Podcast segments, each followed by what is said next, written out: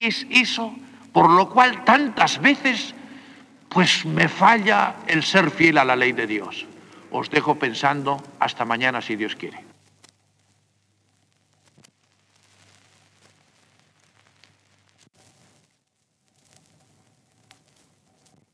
Exponíamos anoche las tres peticiones que hizo Ignacio y creyendo que a nosotros nos haría un bien, anotó vivencias de Ignacio para que nosotros hiciésemos las tres mismas peticiones a María Santísima, a Jesucristo Señor nuestro en cruz, al Padre Eterno, para darnos la garantía con estas tres peticiones de que no reincidiríamos en el pecar.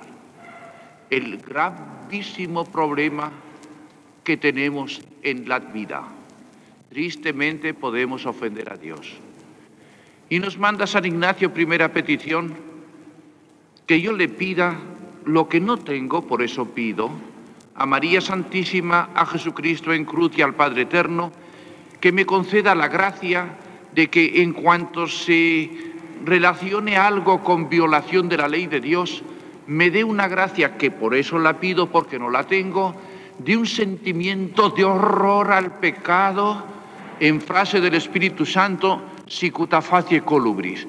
De idéntica manera, ante una serpiente de cascabel, tiene una conmoción que no lo tengo, pues que me conceda el Señor esa gracia.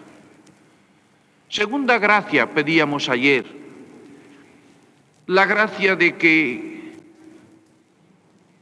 aun confesado bien, con buenos deseos y arrepentimientos, pueda quedar como raíces posibles por las cuales de nuevo tristemente pueda violar la ley de Dios.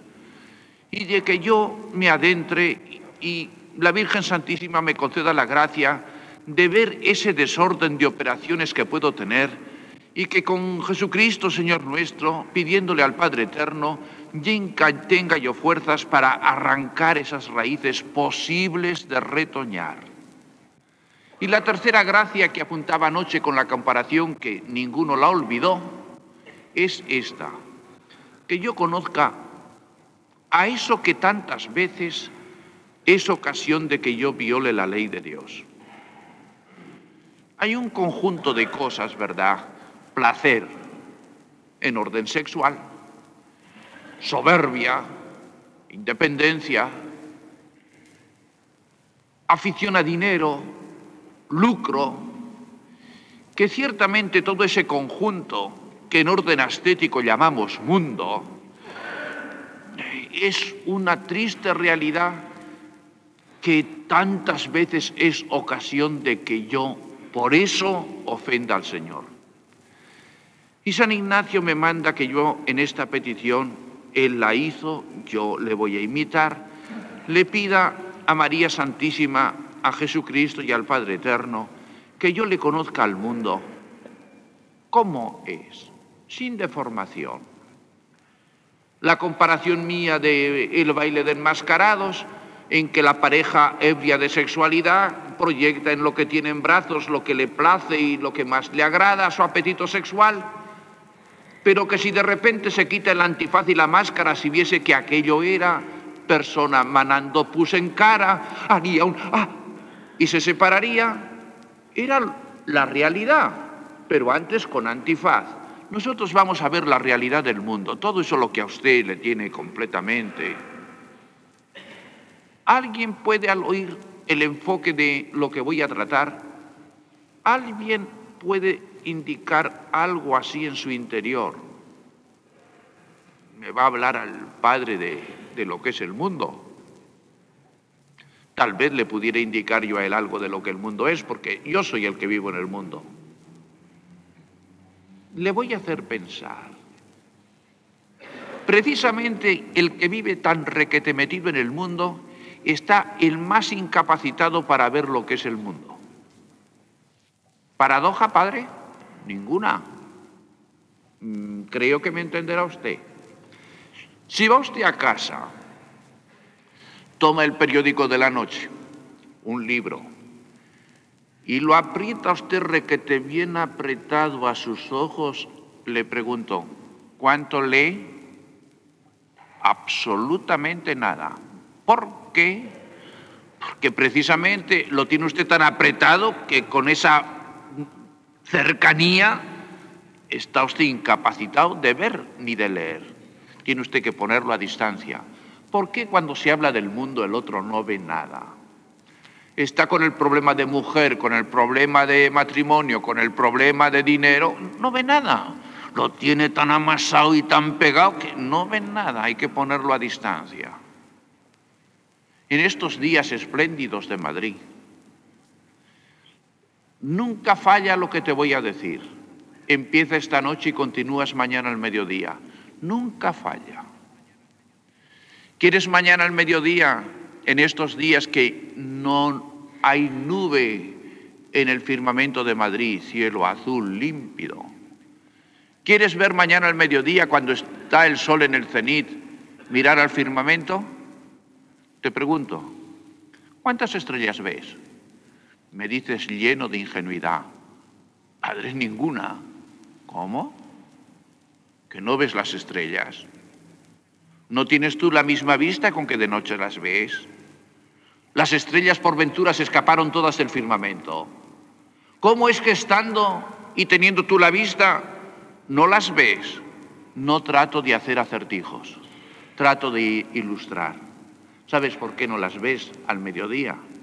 Porque aunque las estrellas estar están, y tú tienes la misma vista con que de noche las ves, pero al mediodía entre las estrellas y tu vista se interpone el sol y aunque ciertamente menor que las estrellas, pero más cercano a nosotros, con su luz nos ofusca y nos impide ver lo que existe, pero ofuscado por el sol no vemos.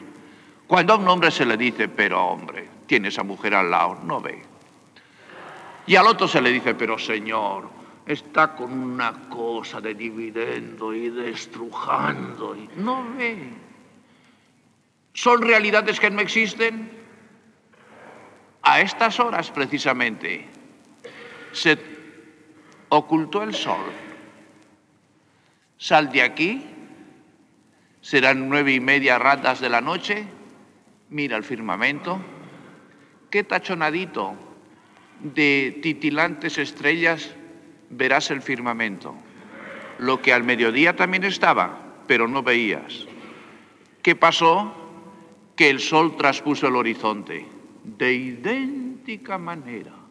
Cuando el sol del negocio de mujer de la honra está en pleno cenit, no ves.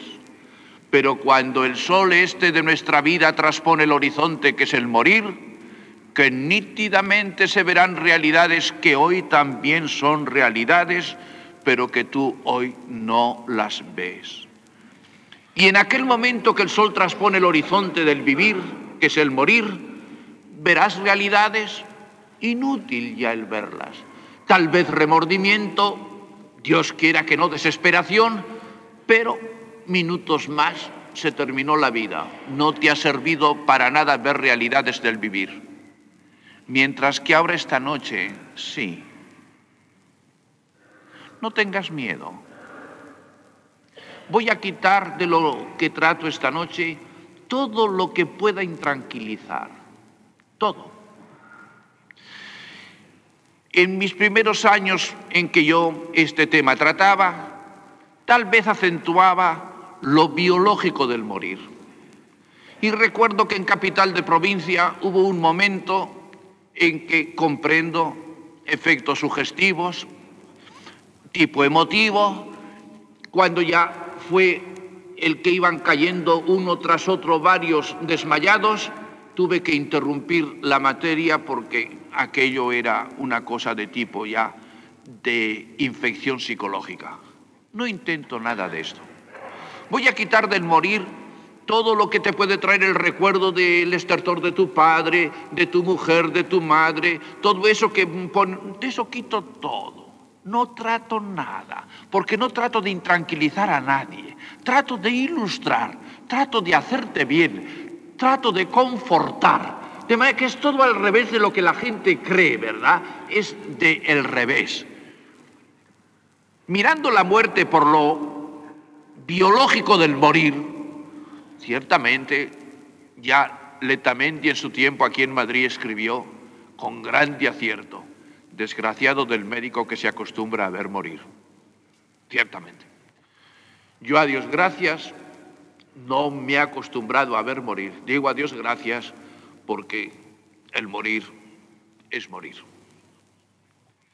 Quito todo esto que Aristóteles definió en la muerte, omnium terribilium terribilissimum. De lo que terrible en el mundo existe, lo terribilísimo es el morir. Quito todo eso, tranquila la gente, no te acuerdes más de ello. ¿Qué quiero? Orientar. ¿Qué quiero? Iluminar. ¿Qué quiero? Dulcificar. Y con una frase de San Agustín empiezo. Y dice San Agustín, sit mors pro doctore. Vamos a tener a la muerte por un doctor que nos pone una clase magistral. Vamos a ver qué nos enseña. El primero de mayo de 1539, en el tan hoy reconocido y nombrado Alcázar, el de Toledo, murió la emperatriz Isabel, la esposa de Carlos V. Alguien fue. Yo no sé qué títulos tienes tú, qué apellidos. Tal vez no tantos como la hija del rey de Portugal entonces, Isabel, ni la esposa de Carlos V en aquel momento. Y le tocó también que el sol de la vida se oscureció. En el Alcázar, el primero de mayo, murió. Y a primo hermano duque, que le llamó así el emperador, le encargó a ese primo hermano duque que llevase el cadáver de su mujer, la emperatriz, de Toledo a Granada, donde está, para que fuese enterrado junto a sus abuelos, los reyes católicos Fernando e Isabel. Allí está. Hoy hacéis el viaje, lo sabéis, coche, carreteras, en seis horas, siete horas, Toledo-Granada. Entonces no era así. Hoy tenemos una técnica de embalsamamiento, que es inyecciones de formol, que entonces esto no existía. Y el cadáver de la emperatriz primero de mayo llegó a Granada el 15. Estamos en Madrid, hablo, en otras partes tengo que especificar. Sabéis lo que es ya Mayo, Madrid, Toledo, Extremadura, Andalucía. Rompiente el calor. Y en los 15 días que tardó en llegar el cadáver, hay un cuadro en que ya no hablo como pintor. Excelente sino como captador de expresiones psicológicas. Sublime para mí. Date una vueltita por el Museo del Prado y vete al Salón de Arte Moderno y contempla, no te hará mal, el cuadro que representa esta escena de Moreno Carbonero. Y era el momento en que llegó el cadáver de la emperatriz a Granada. Salió a recibirlo el cabildo civil, el cabildo catedral, y cuando el primo hermano duque del emperador tuvo que hacer entrega al cadáver, cuando abrió la tapa del ataúd, ha captado estupendamente bien Moreno Carbonero. Salió un vaho apodrido, 15 días un cadáver, en que cuando tapándose narices, apartando con la cara lo que no podían apartar en la realidad el cadáver, vuelto el rostro a otro lado, cadáver de emperatriz, hija de rey, esposa de Carlos V, en 15 días apesta, hiede, da asco. Y a la mañana siguiente, 16 de mayo, estaba en el púlpito, es la suerte de los grandes predicadores. El requete popular, hoy en los altares, el beato Juan de Ávila, clásico de la lengua española. Él, el que es apóstol de Andalucía. Y si Juan de Ávila, en problemas difíciles y abstrusos de religión, tenía capacidad de adaptación para ponerlo claro, con un cadáver podrido de emperatriz, si explicaría el tema que tengo yo esta noche, el mundo qué es en 15 días de emperatriz a podrido. Y oyendo el primo hermano duque del emperador, ha quedado en el romancero popular el estribillo de lo que él en su interior dijo. Juro no más servir a Señor que se me pueda morir. Siete años después, 1546, enviudó. Qué bien San Agustín, sit mors pro doctore. Vamos a tener a la muerte por doctor. Nos va a dar una clase. ¿Qué clase le dio a este? Alguien fue. Caballerizo mayor del rey, Montero mayor de la reina, Marqués de Lombay, virrey de Cataluña, duque de Gandía. Buena lección le dio la muerte. Y a todo junto le dio un soberano puntapié tan soberanamente bien dado para vestir la sotana que tengo yo. Y en los altares está, es el patrono de la nobleza de España, San Francisco de Borja. Qué bien le selló la muerte. Qué estupenda lección aquel Francisco el Duque y él, en que Ignacio decía con estilo del siglo XVI que el mundo no tenía orejas para oír semejante estampido, se hizo pobre, humilde, pero qué lección, en los altares está. ¿Qué lección nos da esa muerte a la que tomamos esta noche por doctor? De lo humano del morir quito todo agonía, estertor, ni una palabra más. He terminado. La muerte en lo psicológico. Me detengo. Hay frases de la Sagrada Escritura, pues como son de Dios, que esos que suenan tanto y llaman la atención, que es morir, dice la Sagrada Escritura, transivi, de unos pasos más adelante, miré y ya no existía. Estoy recordando figuras que en esta iglesia de la Concepción no hará tres años me estaban oyendo como los de ustedes aquí. Miro y ya no existen. ¿Qué es morir? De la Sagrada Escritura. ¿Habéis visto la velita que está encendida? Se apaga.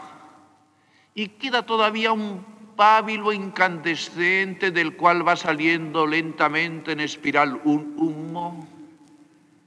Vuelve a mirar. Se acabó la incandescencia, ya no hay ni humo. Los primeros días del morir de grandes personajes, artículo va, artículo viene, momentos después, calles de Madrid, que todavía alguno sabe alguna qué significa el nombre que tiene, de otras solamente algún que otro literato o erudito, pero ni sabe quién fue el nombre que lleva la calle. Y aquel cuando existió, qué bien, cuando él, pues es una tumba que tanto ha llamado la atención, la de Tutankamén.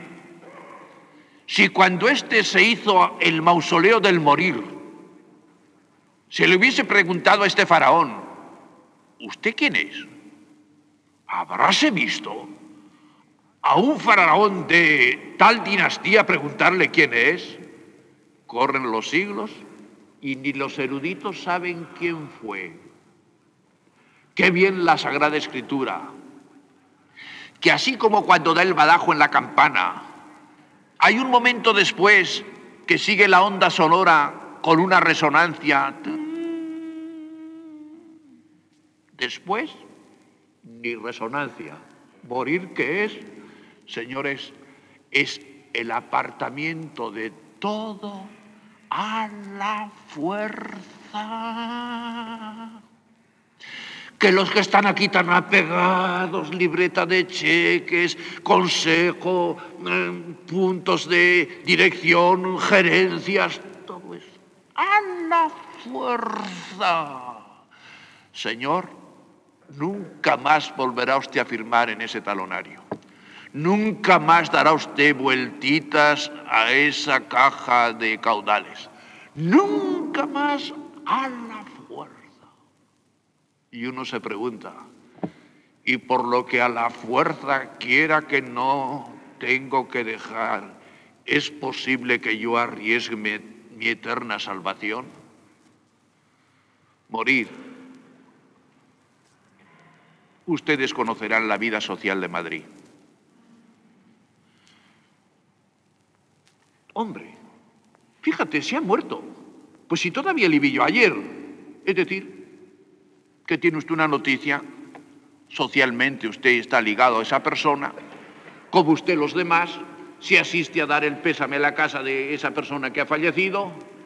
Un momentito. ¿Y? Mientras se saluda la viuda o mientras está con la familia, hay un momentito, pero como esto ya se ha cumplido, se acaba de pasar por allí con la cara correspondiente y sin ficción condolencia de tipo natural. En el cuartito de al lado se van juntando los amigos y dicen, oye, ¿y quién quedará con este consejo? Porque ya está planeándose el futuro del que está cadáver en el otro lado, ya está, es la triste realidad. Y que por cierto se aprovecha en el momento de decir, recibiste aquello porque me parece que es un buen negocio. Ya está, es decir, todo esto pasa, pasa, pasa. Y nuevo nada. Pero ¿qué hace Sutilín? Si vas a las ermitas de los ermitaños de Córdoba, nuevo nada. Nada. Pero allá a la puerta de los ermitañitos estos que no son religiosos, cuando la gente turística va pues, curioseando, a la entrada de la puerta hay una calavera y debajo un letrero que la gente se acerca a ver qué dice ese letrero.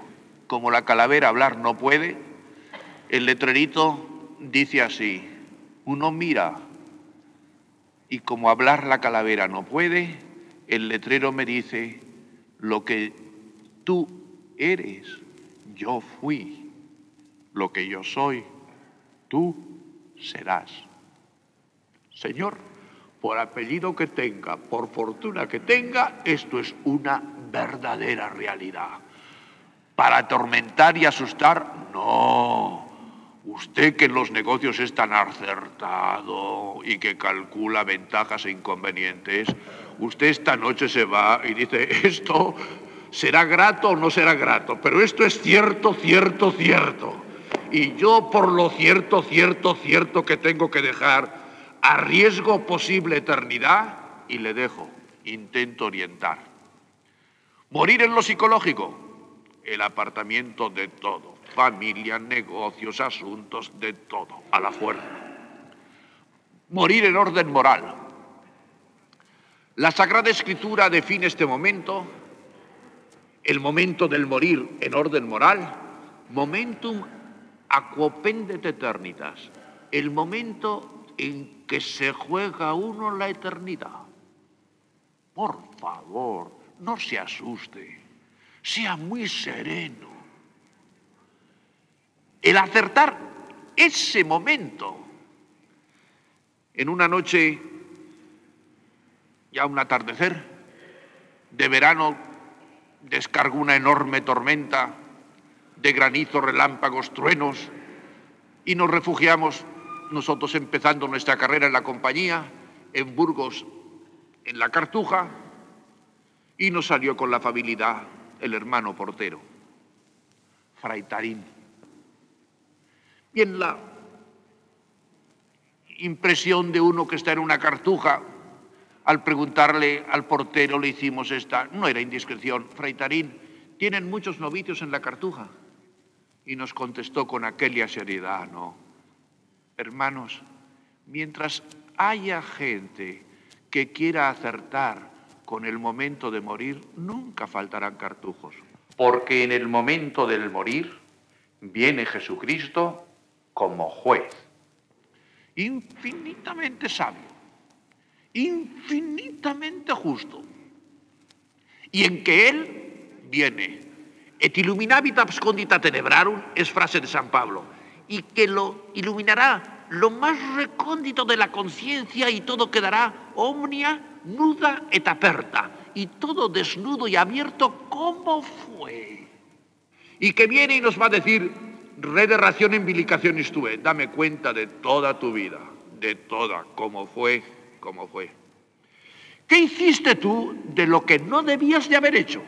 No detallo nada, estoy en Madrid, estoy delante de hombres. ¿Qué hiciste tú que dices, esto yo en cristiano no lo debía haber hecho? A la inversa, ¿qué no hiciste tú que como cristiano debías de haber hecho? No detallo nada, hablo a hombres pon la mano en el pecho y empiézate a preguntar. Y me detengo en una cosa terrible para mí. ¿Qué responsabilidades del que manda? Pecados de consecuencia, de consecuencia. Que pueda ser que uno y el otro no robe, pero ¿y los que roban debajo de él por estar puestos? que pecados de consecuencia. En una familia es el padre. Y que la hija sea una escandalosa y que pero padre va como todas. Pues por eso mismo que va como todas. Es decir prodigando el cuerpo como todas. Y como en ese cuerpo hay miradas peca el que le mira con mala intención y peque que con ocasión de ese cuerpo tiene el pensamiento deshonesto y el deseo ese peca pero la que le ha puesto esa condición y ese tropiezo esa es el pecado de escándalo quién es el padre de esta familia señor pecado de consecuencias delante de Dios tiene la ventaja, es como fue, que delante de Dios no pasa nada, nada, todo está presente. ¿Cómo te va a pagar al que sois buenos? ¿Cómo te va a pagar? No te asustes. Jesucristo hablaba y tenía un auditorio, no el mío. Y para que aquel auditorio pueblerino, el que compraba y vendía el triguito que le había sobrado en la media hectárea que sembraba, le habló así, vosotros haced cosas bien hechas por mí, que yo, yo os pagaré. Con una medida buena, llenita, agitada, para que ese celemín, agitándolo y haciéndolo ra, ra, ra, ra, se apretujen más los granitos de trigo, es superfluente, y que encima de eso va a poner con sus divinas manos una torrecita de trigo para dar más, porque quiere pagar más, Señor. Sea usted cristiana, Macha Martillo, se va a usted encontrar en un momento en la eternidad, el momento en que se juega la eternidad, en que se va a encontrar con todo esto. Termino esta parte. Dígame, como esto, piense o no piense, sea grato o no grato, va a llegar. Ahora yo quisiera que esta noche usted se retire y piense, en el momento en que yo me encuentre en la eternidad, delante de Jesucristo Dios juez, ¿Qué quisiera yo haber hecho en mi vida? Resolución, la muerte gran consejera. De aquí en adelante hago eso. En aquel momento, ¿qué es lo que yo no quisiera haber hecho en mi vida? Resolución, gran consejera la muerte. Eso no lo hago ya más. Corrijo mi vida. Es la muerte la gran consejera.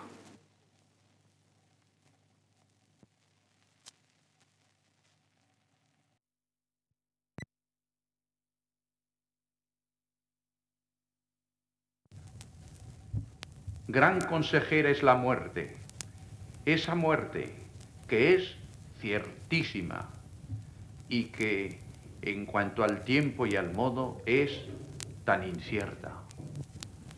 Del morir, si hubiese dos posibilidades, una la que acepta lo que digo y otra que escogiese el no morir, podría ser que alguien me dijese, padre, no necesito que la muerte me aconseje, porque yo voy a elegir el no morir. Morir tenemos todos que morir. El consejo que te voy es excelente. ¿Qué dice Jesucristo del morir? Abre el Evangelio. Et vos stote ti, en imperativo. Y vosotros estáis de antemano preparados antes de morir. Nunca ha dicho que cuando vayas a morir entonces te prepares lo mejor que puedas para morir. Esto en el Evangelio no está. ¿Qué dice? Estad preparados. Y la gente dice, no me hable del morir, Padre, eso es triste, déjeme, déjeme que viva tranquilo. Por favor, enmendar la plana a Dios, que nos da el gran consejo, esto te para ti. Si los hombres de aquí, pero ¿cómo nos arguirá en la eternidad el Señor, verdad? Si los hombres aquí, y hacemos muy bien, para conseguir tal puesto, pues hay unas oposiciones y el muchacho se está preparando pues con dificultades y pagando al profesor y asistiendo a la academia y, y pues preparándose para. Si hasta nos preparamos para un partido de tenis y la chica está pues total para un partido de tenis. Si se preparan los futbolistas para ver si se entrenan y, ganan un campeonato.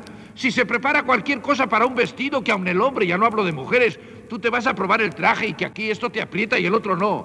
¿Qué vamos a decir al Señor cuando nos pregunte? Y tú dejaste al momento del morir, sin saber cómo debías de morir, sin prepararte a morir. Esto no es de hombres, hombres, esto no es de hombres. Y por consiguiente no es ningún susto, es un beneficio el que te hago. Un beneficio de agradecimiento. Padre, me ha hecho usted un gran favor, he pensado. Y he pensado para el momento en que me juego la eternidad. Esto te para ti. El que dejó para prepararse última hora, pregunto estulticias.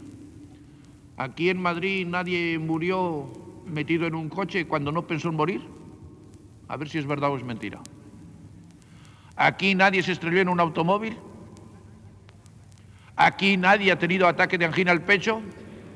Aquí nadie tuvo conmoción. Si este dejó para el momento del morir, se hundió. Liquidó la eternidad. No lo hagas así tú. Tú prepárate. Esto te para ti. Y hay muertes que biológicamente no se mueren de repente, pero que psicológicamente no tienen capacidad de vida psicológica ya. Recuerdo en tifoideo, muchos años ya, que en el delirio entre intoxicación y fiebre decía inconveniencias. La familia aterrorizada y no es que consolase, es que decía la verdad. Estén tranquilos. Para pecar se necesita plena advertencia, se necesita plena deliberación. Este pobre, entre toxina tifoidea y entre fiebre, ni tiene plena advertencia ni plena deliberación. Aunque blasfemase, aunque no peca. Digo verdad, no consuelo, no peca. Pero vuelvo la oración por pasiva que cuando nos llaman a última hora y el otro está pues con fiebre y dopao y con toxina y con morfina. Si blasfema no peca. Y si va el sacerdote y le zamarrea y le dice, ¿verdad que se arrepiente usted? Ves el crucifijo y en un reflejo de tacto labial parece que besa y la familia, ay, besó el crucifijo. Hemos quedado tranquilos. Tranquilidad. Dejemos a Dios.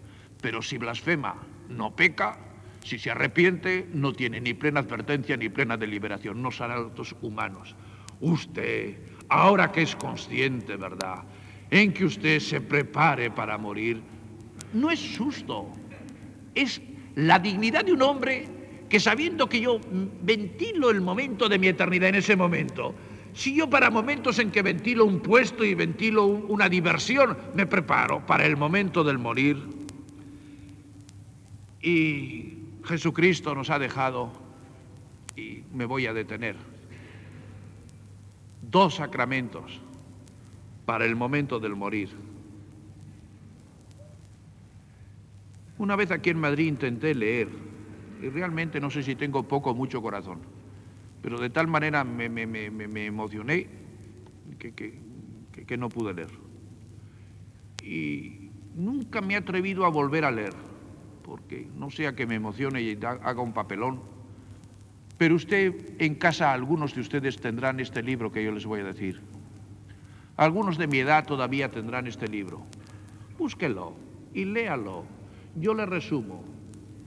Si usted tiene de Pereda escenas montañesas, el fin de una raza, léalo dé usted con lo que habla de la muerte de Tremontorio. Léalo.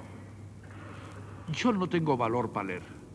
Te lo digo mal dicho y para mí me hace una impresión grandiosa. Pereda fue Pereda, ¿verdad? Al lado de las novelas ahora de tipo tan desgraciado, qué costumbrista, qué cosa de se respira a pleno pulmón allí, felicidad. Y cuando cuenta aquel marino de todos los mares, atleta que fue, Tremontorio, que trabucando el nombre de Promontorio, el pueblo como el Promontorio de Santander le llama Tremontorio al hombre grande, en aquella galerna de un sábado de gloria que barrió el Cantábrico, él, ochenta y tantos años, patrón de la trainera, dio vuelta, se agarró a un tablón y el tablón apareció con Tremontorio en la playa. Y cuenta Pereda, como él sabe hacerlo, que él le fue a ver en el camaranchón donde estaba Tremontorio, ochenta y tantos años, con pulmonía para morir, y le preguntó, léalo, Tremontorio, ¿qué tal? Y le respondió, parece como Sagrada Escritura, jadeante, respondió así, bien, con el práctico a bordo, estupendo, Señor.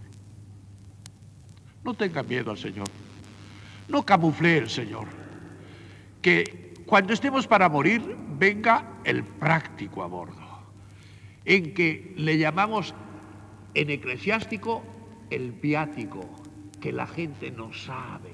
¿Qué es el viático? Padre, pues que le dan el Señor. No es eso. Eso es aplicación traslaticia de la palabra. El que ustedes todos, madrileños, son, siglo XVI, la palabra viático en siglo XVI no era darle el Santísimo en el momento del morir. Se dice que fulano salió de viaje con el viático con el viático era lo que se llevaba para, para el camino, para, la vía, lo que con uno llevaba para el camino, el viático. Se le ha dado el viático, es decir, ¿cuánto para el camino? Y la iglesia ha tomado esa palabra, ¿verdad? Y como tenemos que hacer un camino de aquí a la eternidad, nunca lo hemos hecho, viene Jesucristo, el práctico a bordo, el que murió por mí. Antes de nacer yo, dos mil, años, ya Él murió, me quiso el que está dispuesto a recibirme con tal de que yo me arrepienta, en el que dignidad del práctico a bordo, no lo pierda, no camufle en el viático. Padre, no dígale usted que, como puede recibir ahora al Señor, le vamos a traer, no le diga que es viático, se ha perdido la fe, hemos perdido a chorros la fe, ¿verdad? ¿Recuerdan ustedes? ¿Cuántos de mi edad recuerdan? Que era cuando venía el Señor le van a dar el Señor. El viático en familia era solemne. Qué alfombras, qué candelabros de plata, qué acompañar. Pues si se iba el Padre, lo que venía a buscarles el Señor, el Rey de Reyes. Miedo para esto es que hemos perdido completamente la fe. El viático, que lo reciba usted. Que al que le dejan dopado, médico que estás aquí, cumple con tu deber. No digo que no puedas dar morfina, pero... ¿Por qué digo así? Porque hay gente que dice, no, espere usted, no, va a tener una muerte tranquila, yo le aseguro, ¿no? Y ahí tomó yo las precauciones, le daba ahora una inyección, usted va a ver, no va a sufrir nada.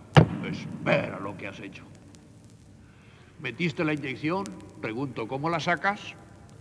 Y si aquel hubiese tenido todavía un momentito de lucidez, pueda ser que hubiese tenido la contrición y el arrepentimiento. Se le metió la morfina. Quien la saca, le dieron una muerte muy dulce. Pero la despertada en la eternidad, que será? Maldito el que me dio la inyección. Maldita mi familia que me quiso tanto que no sufriese por momentos y he caído en una eternidad desgraciada. No me dejaron tiempo para arrepentirme. No. Viático y extrema unción. Extrema unción el sacramento que ha dejado Jesucristo precisamente para el morir, la extrema unción, porque nos ungen cuando nos bautizan, nos ungen cuando nos confirman, a los sacerdotes cuando nos consagran, cuando nos ordenan. La extrema unción, hay una unción que es la extrema, es la última. ¿Y qué finalidad tiene? En que El efecto primario directo de la extrema unción es alleviatio et confortatio animi. El alevar, aliviar y dar fuerza al ánimo. Cuando se le da que está como un estuco dopado, le has quitado tú el efecto primario de la extrema unción. Tú le has quitado. Le has privado de ese aliento, de ese conforto que da la extrema unción. Y no sé si la recibiré. Pero el que reciba bien la extrema unción tiene cierto esto. Bien recibida la extrema unción, pues cuando el sacerdote vaya diciendo por esta santa unción y la písima misericordia de Dios, se te perdone a ti todo lo que por la vista, oído, olfato, palabra, tacto, pasos, recibiste bien la extrema unción, verdad de fe, que quedas sin rastro ni reliquia de toda la mala vida pasada.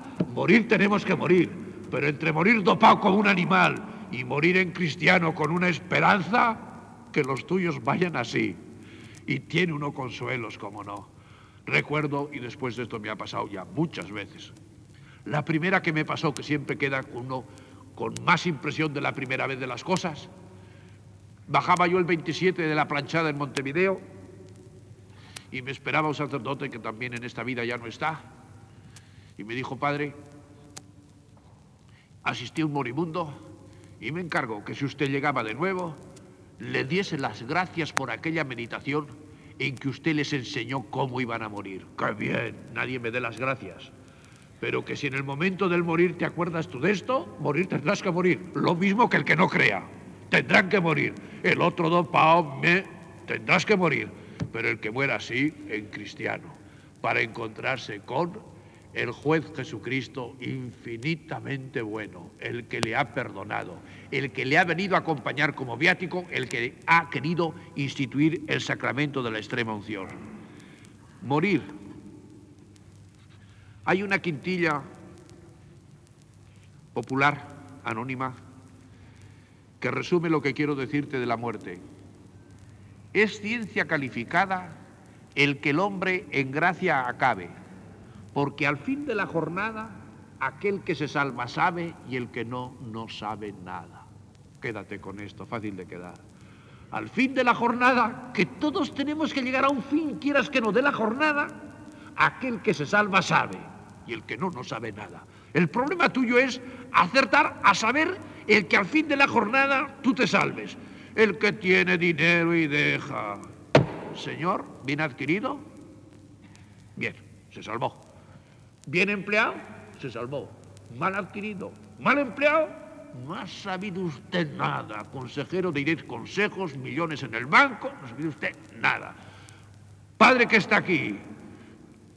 Yo, padre, pues tuve que trabajar porque tenía muchos hijos, pero yo no los evité conscientemente. Yo no cerré las puertas de la vida que Dios dio para dar vida. No las cerré.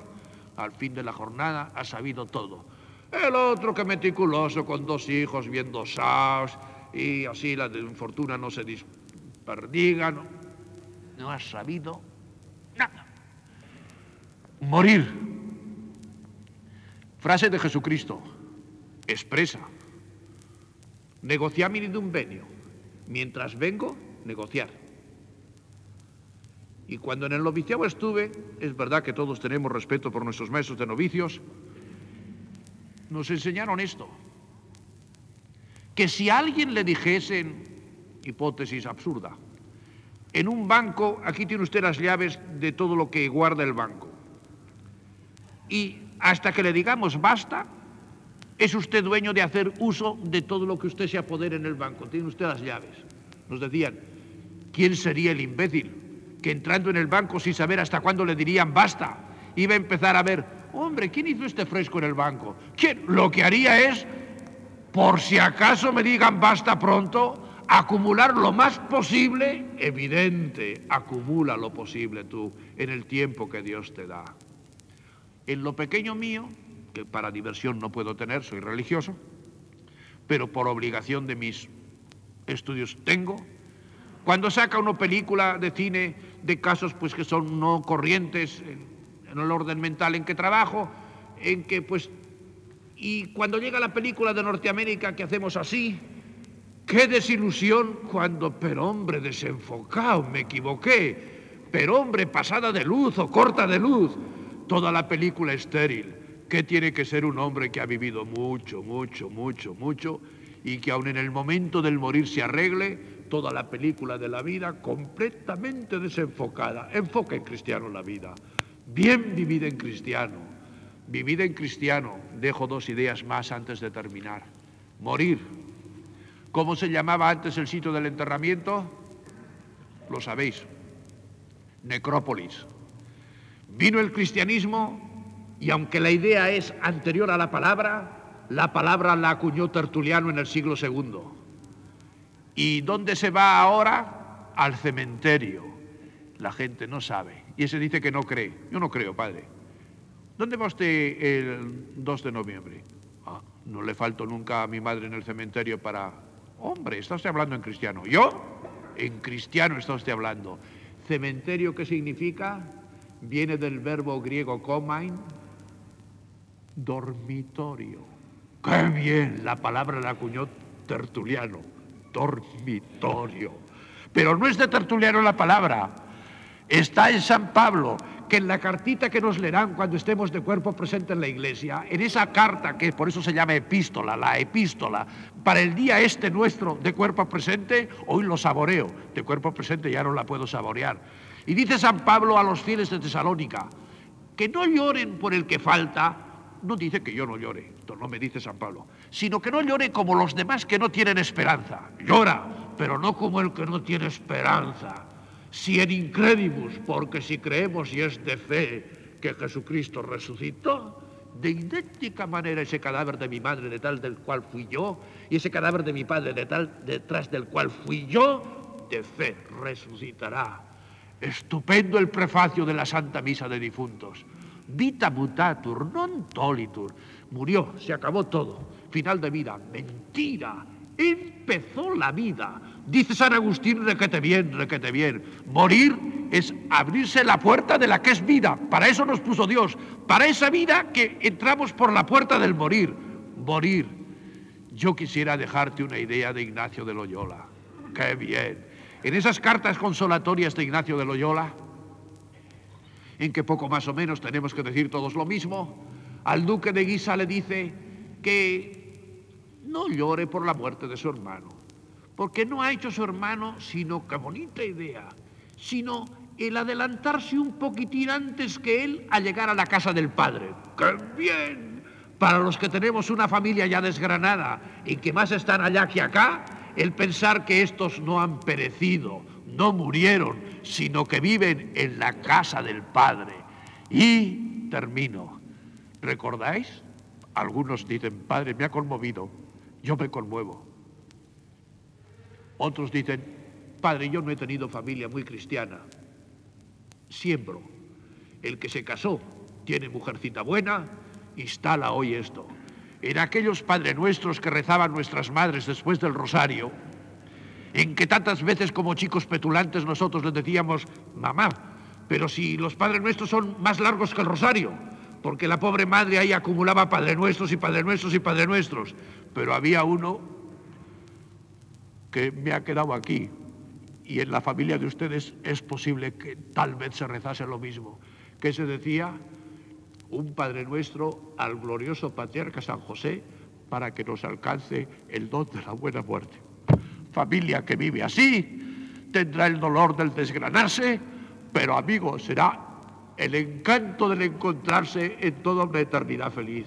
Y al terminar esta meditación me van a permitir que me ponga de pie y yo para que usted, con su mujer, sus hijos y familia, y todos tengamos un morir, que el glorioso patriarca San José nos alcance el don de la buena muerte, yo rezo un Padre Nuestro para conseguir lo único que es interesante, aceptar entrar por la puerta del vivir.